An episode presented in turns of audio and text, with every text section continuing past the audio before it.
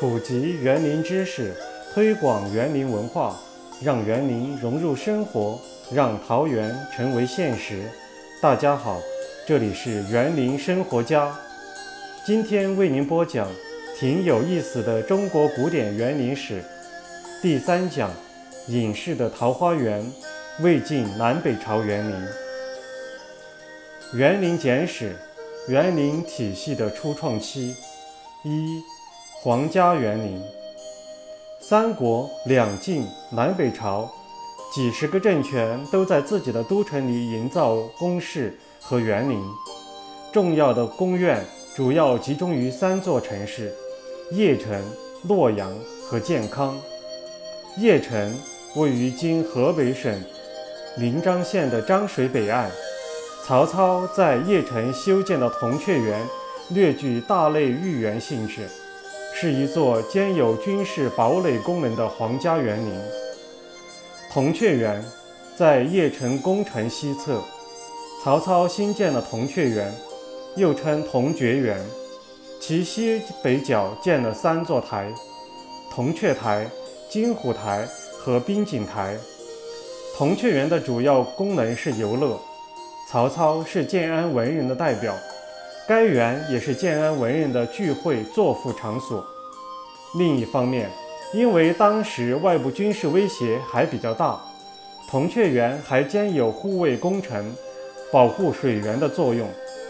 铜雀园南部建有武库，储藏兵器；井台上有兵室，储存冰块、粮食和物资，可用于备战。铜雀台与金虎台之间的长明沟与漳河相通，是邺城的用水来源。魏文帝曹丕于黄元初年（公元220年）称帝，以洛阳为都城，在原来洛阳北宫的基础上建造了洛阳宫和苑囿。魏明帝曹睿继位后，开始在都城洛阳大规模修建宫苑。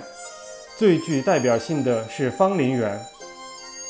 芳林园，魏明帝曹睿继位后，在洛阳大兴土木，除了宫殿建筑以外，在宫廷以北营造皇家园林芳林园。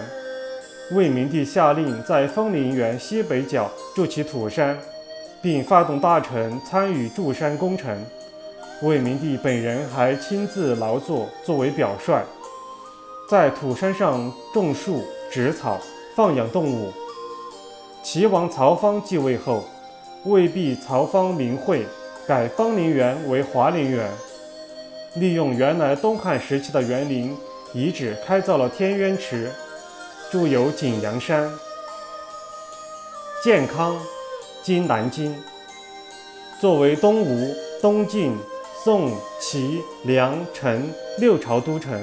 一直都有皇家园林的建设。建康城内著名的皇家园林华林园，位于当时城市中轴线的最北端，往南是宫城和御街。历代帝王引玄武湖水入华林园，在园内修建了天渊池、景阳山和通天观。健康华林园最初由晋成帝。仿照洛阳华林园修建而成。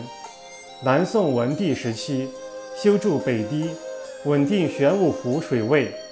在华林园内修筑景阳山，由于工程繁杂、徭役沉重，导致民间怨声载道。南宋孝武帝时期扩建华林园，增建了莲玉堂、前明卓前后殿、芳香堂、日观台等建筑。并通过水渠引玄武湖水到华林园天渊池与殿前各条沟渠，最终绘制宫城南侧护城河。南齐东昏侯时期，建康宫城发生大火，烧毁三千多间殿宇，华林园受损严重。火灾后，东昏侯重建华林园，亭台楼阁比灾前有过之而无不及，新建紫阁。神仙、御兽等殿宇楼阁。梁武帝时期再次大规模增建华林园，新建通天观和重云殿。殿前配置观测天象用的浑天仪。梁朝末年发生景侯侯景之乱，侯景引来玄武湖水淹没宫城与御街，华林园再次遭到破坏。南陈建立后，重修华林园。陈武帝修建听颂殿，陈文帝修建临政殿，陈后主大建宫室，生活奢侈，荒淫无度，不理朝政。为其宠妃张丽华修建临春、节仪、望仙三阁。隋文帝灭陈国时，华林园被毁灭殆尽。